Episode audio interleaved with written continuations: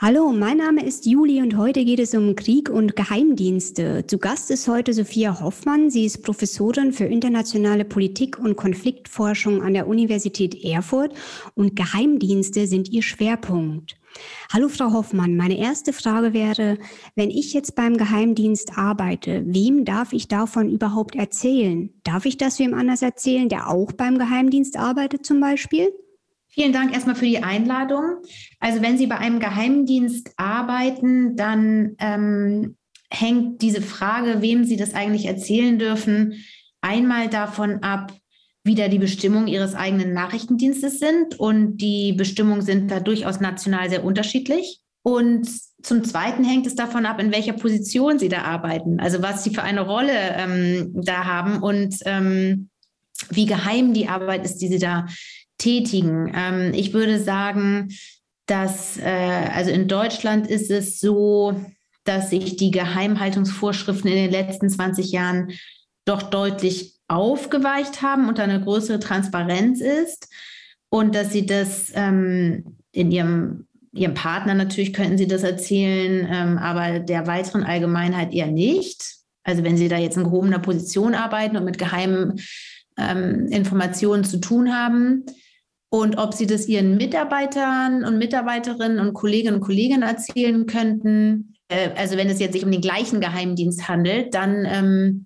natürlich schon. Beim Bundesnachrichtendienst war es früher tatsächlich so, also wir reden hier von den 50er und 60er, vielleicht noch 70er Jahren, war es früher so, dass auch die Mitarbeiterinnen und Mitarbeiter untereinander nur die Decknamen wussten und auch die Adressen voneinander und so nicht wussten.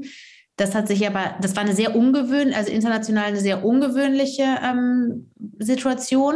Und inzwischen ist das auch nicht mehr so. Inzwischen wissen die Mitarbeiterinnen und Mitarbeiter des Bundesnachrichtendienstes auch normalerweise ihre Klarnamen gegenseitig, soweit ich das weiß.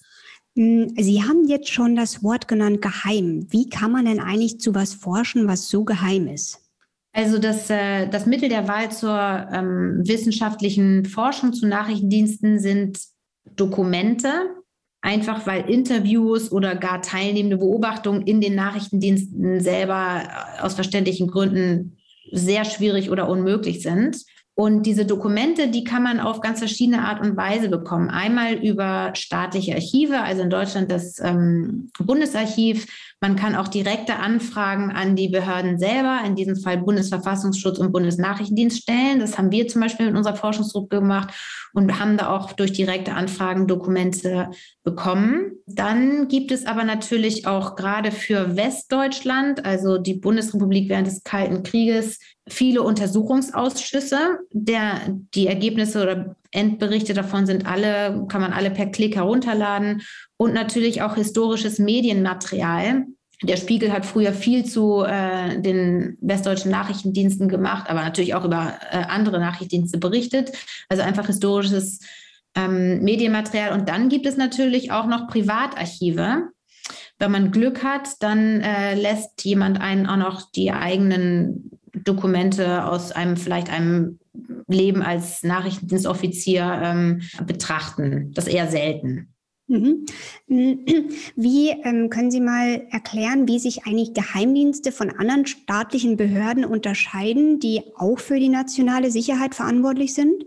Ja, die Nachrichtendienste unterscheiden sich von anderen Sicherheitsapparaten wie zum Beispiel der Polizei oder der Armee zum einen durch eine eigene Gesetzgebung. Also die dürfen bestimmte Dinge, die andere Institutionen nicht dürfen. Allerdings ähm, dürfen dann auch, also sie dürfen dann auch einige Sachen nicht, die zum Beispiel die Polizei darf. Ne? Also in Deutschland dürfen die Nachrichtendienste niemanden festnehmen zum Beispiel.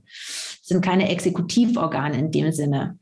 Aber sie dürfen zum Beispiel legal abgedeckt Tarnfirmen und auch Tarnbehörden eröffnen. Und ähm, der Bundesverfassungsschutz darf natürlich auch im Land zum Beispiel Leute ausspähen und so. Aber ich glaube, der Hauptunterschied ist tatsächlich ähm, der schwierige, also die Schwierigkeit, die Bürger und Bürgerinnen haben, Transparenz einzufordern von den Nachrichtendiensten. Das heißt also, es gibt einmal diese rechtlich diese rechtlichen Ausnahmegenehmigungen, die das äh, Nachrichtendienstgesetz in Deutschland erlaubt. Aber es ist eben auch wirklich schwierig herauszufinden, wenn die Nachrichtendienste doch was tun, was sie eigentlich nicht dürfen. Das hat mit vielen institutionellen, also es hat gar nicht so viel mit dem Gesetz zu tun, sondern eher mit so institutionellen Strukturen und auch einem gewissen internen Habitus der Nachrichtendienste, die sehr der Geheimhaltung verpflichtet ist. Mhm. Ähm, wie, wie ist es denn? Also wer darf denn wen überwachen und gibt es da rechtliche Grenzen? Ja, natürlich. Also die, das Recht, also institutionelle Überwachung, staatliche Überwachung ist in Deutschland natürlich ähm, gesetzlich geregelt und hat viele Einschränkungen. Am einfachsten ist es vielleicht erstmal zu erwähnen, dass der Bundesnachrichtendienst, das ist also der Auslandsgeheimdienst Deutschlands, ähm, der darf eigentlich nur ausländische Bürger und Bürgerinnen ähm, bearbeiten, sage ich mal so. Der darf also im Inland nicht tätig werden, beziehungsweise ähm, nur, wenn es sich um Aktivitäten äh, von, von, von Ausländern und Ausländerinnen handelt, ähm, mit Auslandsbezug. Der Bundesverfassungsschutz ist ein Inlandsnachrichtendienst. Der da hat also Befugnisse, auch deutsche Bürger und Bürgerinnen ähm, zu bearbeiten. Ähm, aber wie weit diese ähm, Überwachung auch von Ausländerinnen zum Beispiel gehen darf, ist auch gesetzlich sehr umstritten. Da gab es ja auch ein Urteil des Bundesverfassungsgerichtes letztes Jahr, dass eben der Bundesnachrichtendienst doch auch im, also dass auch sozusagen Ausländer und Ausländerinnen im Ausland Grundrechte haben, die von deutschen staatlichen Institutionen geachtet werden müssen und dass der Bundesnachrichtendienst eben nicht mehr so einfach so ähm, im Ausland ausspähen darf. Ähm, aber ja, das ist, wie gesagt, es ist, daraufhin wurde das Nachrichtendienstgesetz dann auch geändert, aber das ist auch weiterhin umstritten. Wenn wir uns momentan über Geheimdienste unterhalten, sprechen wir vor allem über nationale Sicherheitsinteressen und die stehen im Vordergrund und wir hören dann was von Methoden wie Spionen, die Zugang zu zentralen Entscheidungs- und Wissensträgern haben. Wir hören was über Kommunikationsüberwachung, über Luft- und Satellitenüberwachung als Methoden. Ähm, ist das immer so, dass nationale Sicherheitsinteressen im Vordergrund stehen bei der Arbeit von Geheimdiensten?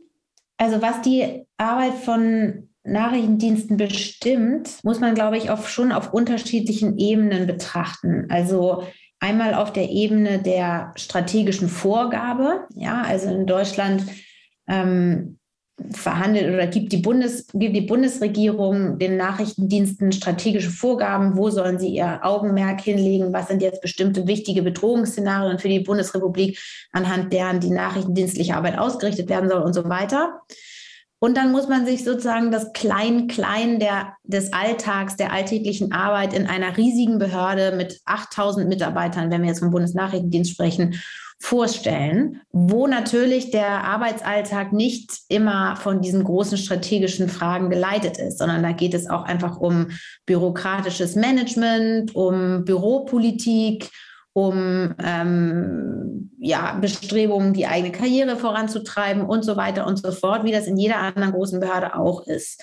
Das wird, glaube ich, oft äh, im, also das wird so in der allgemeinen Wahrnehmung von Nachrichtendiensten, glaube ich, oft so ein bisschen vergessen dass die äh, persönliche Motivation von jetzt ähm, Individuen oder auch Abteilungen oder so ja tatsächlich von ein bisschen so banaleren Dingen äh, geprägt ist als äh, der, der, der, der Verfolgung der großen Bedrohungen. Ähm, also viele geheimdienstliche Infos, die wir momentan über so zum Beispiel Truppenbewegungen ähm, bekommen, kommen gerade vom britischen Verteidigungsministerium. Da stoßen wir bei unserer Recherche momentan sehr häufig drauf.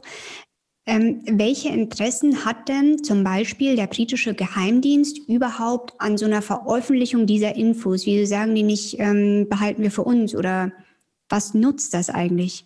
Ja, also diese gezielte Veröffentlichung von ähm, nachrichtendienstlichem Material, das würde ich sagen, ist jetzt im Ukraine-Krieg tatsächlich sehr auffallend, dass das so eine Neuerung ist. Damit ging es aber also aus meiner Wahrnehmung ging es da eigentlich durch die amerikanischen Nachrichtendienste ähm, los, beziehungsweise durch den amerikanischen Präsidenten Biden, der ja äh, in den Wochen vor dem ähm, russischen Einmarsch öffentlich darauf hingewiesen hat, dass es eben die USA Nachrichtendienstmaterial haben, dass der Einmarsch kurz bevorsteht. Und ähm, jetzt machen das eben auch die Briten mit so einer ganz, äh, mit so einer aktiven, mit so einem aktiven Twitter-Account und auf den sozialen Medien, dass da äh, sozusagen regelmäßig nachrichtendienstliche Informationen vorgelegt werden.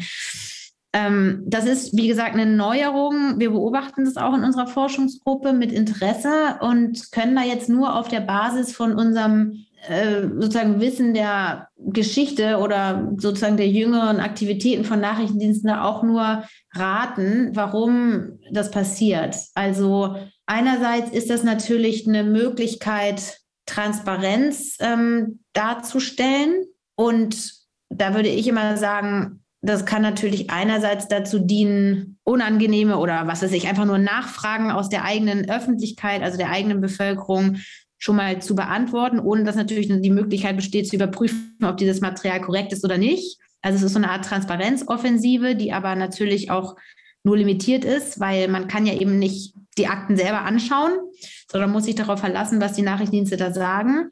Ähm, und ja, also es ist auf jeden Fall eine Form der Öffentlichkeitsarbeit, würde ich sagen. Darum geht's. Hm, gibt es, wenn wir jetzt mal, wenn man das überhaupt darf, müssen Sie mich korrigieren, wenn das vielleicht nicht so der Gedanke dahinter ist, aber wenn man sich jetzt eher westliche Geheimdienstmechanismen ähm, anguckt und vielleicht äh, russische Geheimdienstmechanismen, gibt es da irgendwie äh, benennenswerte Unterschiede in den Methoden? Also, dass es keine, ob es jetzt Unterschiede gibt zwischen äh, den Methoden westlicher Nachrichtendienste und gerade russischer Nachrichtendienste, ähm, muss ich sagen, kann ich jetzt eher in Bezug auf die Sowjetunion beantworten, weil das ist so das, äh, das Zeitfenster, mit dem wir uns beschäftigen. Da gibt es natürlich ein bisschen äh, den Allgemeinplatz, dass die sowjetischen Nachrichtendienste sehr viel stärker in in Human Intelligence waren, das heißt der Nutzung von menschlichen Spionen, während die westlichen Nachrichtendienste sehr überlegen in der SIGINT, also Signals Intelligence, das heißt Telekommunikationsüberwachung anhand von äh, Satelliten und so waren. Also dass es diesen großen Unterschied gibt. Ja, man muss natürlich jetzt auf die ganz, wenn man jetzt auf die ganz jüngste Vergangenheit guckt, fällt natürlich schon ähm, dieser vermehrte, die, das vermehrte Nutzen von verdeckten Operationen gegen die Opposition im Ausland, die Russland jetzt äh, ähm, angestrebt hat in den letzten Jahren. Da gab es in Berlin ja den Mord im Tiergarten und in England und auch in, den Niederlanden sind ja äh, russische Nachrichtendiensteinheiten aktiv geworden, um die Opposition, also die russische Opposition im Ausland zu bekämpfen. Ähm, das würde ich sagen, ist auch ein großer Unterschied, ähm, den wir jetzt nicht nur auf Russland bezogen beobachten, aber auch die arabischen, äh, ille also illiberalen Regierungen haben das auch sehr stark gemacht, dass die Nachrichtendienste genutzt haben, um die Opposition im Ausland zu bekämpfen. Das machen jetzt, würde ich sagen, über den Kamm geschert westliche Nachrichtendienste nicht so, obwohl es auch ein paar Beispiele gibt. Ähm, kennen Sie auch Länder ohne Geheim- bzw. Nachrichtendienste? Gibt es das? Angeblich hat Bhutan keinen Nachrichtendienst, aber das ist jetzt das einzige Beispiel, das mir spontan einfällt. Okay, wow. Mhm. Äh, und was würden Sie sagen? Also ich habe äh, vorher im Team rumgefragt, welche Fragen ich Ihnen noch stellen soll. Und eine der Fragen war, welcher ist der beste Geheimdienst? Also unter Kennerinnen und Kennern gilt der israelische Nachrichtendienst, also der Auslandsnachrichtendienst Mossad als der beste Auslandsnachrichtendienst, wenn Sie jetzt beste mit Effektivität meinen. Dankeschön. Das war Krieg und Geheimdienst mit Frau Hoffmann. Ähm, wir haben diesen Podcast aufgenommen am 2. Mai.